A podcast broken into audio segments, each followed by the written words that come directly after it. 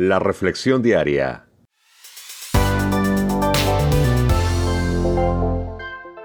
Juan Guillén. La vida de Daniel. Fe y liderazgo en acción. Daniel capítulo 6, versos del 1 al 15. Una de las cosas que me ha encantado de la vida cristiana es que podemos ver hechos del pasado para predecir el futuro. A eso también algunos le llaman estrategia. Ver cómo Dios ha estado con nosotros en el pasado para predecir cómo Dios estará con nosotros en el futuro. Bueno, lo digo también por mi posición como pastor. Ya por 10 años, un poquito más. Algunas cosas hemos aprendido en el camino, pero nada como ver la fidelidad de Dios con el pasar del tiempo. En estos momentos nos encontramos con la antesala de otro milagro de parte del Señor. Leeremos al respecto el día de mañana, pero hoy es la antesala, es lo que viene antes. Y cuando yo leo estos versos, como tú y yo en este día los hemos leído, mi mente se va hacia, hacia el pasado y hacia recordar qué ocurre cuando un líder demuestra con palabras y con hechos, un verdadero compromiso. Cuando un líder demuestra un verdadero compromiso con Dios, un líder demuestra determinación. Y cuando un líder demuestra determinación, los recursos aparecen. Aparecen porque aparecen. Porque Dios, que es el dueño de todo, provee en el momento que más necesitamos. Entonces recuerdo la historia cuando estos tres amigos, Sadrach, Mesach y Abednego, amigos de Daniel, rehusaron adorar la estatua, ¿se acuerdan de Nabucodonosor? Aquella estatua que Nabucodonosor había creado, había hecho para que le rindieran adoración. ¿Qué hicieron estos tres en el pasado? Le dijeron al rey que esperaban que su Dios fuera el que los librase de su mano. Inmediatamente después de decírselo, hicieron una osada declaración de compromiso. Y si Dios no nos libra, dijeron por ahí por Daniel capítulo 3, verso 18, si no me equivoco, si Dios decide no librarnos de tu mano, queremos que sepas, oh rey, que no vamos a servir a tus dioses, ni tampoco vamos a adorar esta estatua que es levantada delante de nosotros. Me encanta que la primera declaración no diluye eh, la segunda, ni viceversa, sino que en cada declaración de estos tres amigos de Daniel, ellos declaraban también la determinación que tenían estos hombres en su compromiso con Dios. Compromiso es determinación. Y cuando uno se compromete con Dios, Dios también se compromete con uno. Cuando uno honra a Dios, Dios le honra a uno.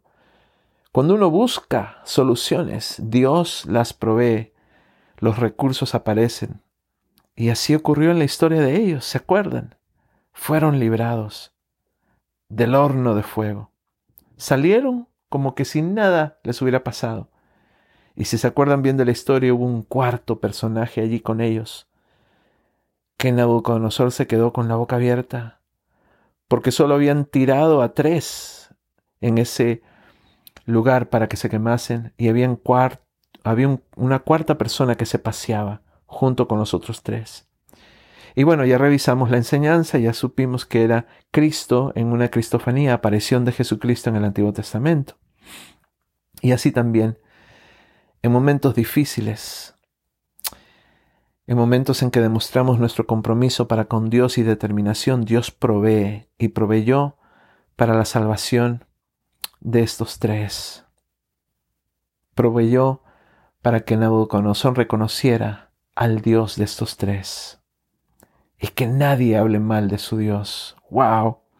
Cuando hemos hecho un compromiso, los recursos aparecen, la respuesta de Dios se hace notoria, pero raras veces aparecen hasta que no declaramos nuestro compromiso. Por eso es importante declararlo con palabras y demostrarlo con hechos. De estos ejemplos aprendemos, repito, en esta antesala, mañana vamos a ver el verdadero milagro.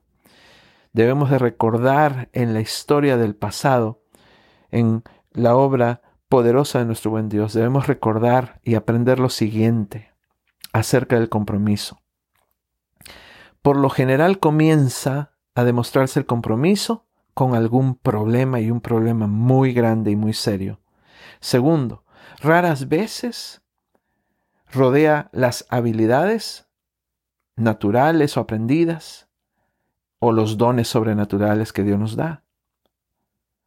Tercero, con respecto al compromiso, es el resultado de una decisión consciente, no de una condición, no de una situación, sino de una decisión que ellos ya tenían, que ellos ya habían tomado.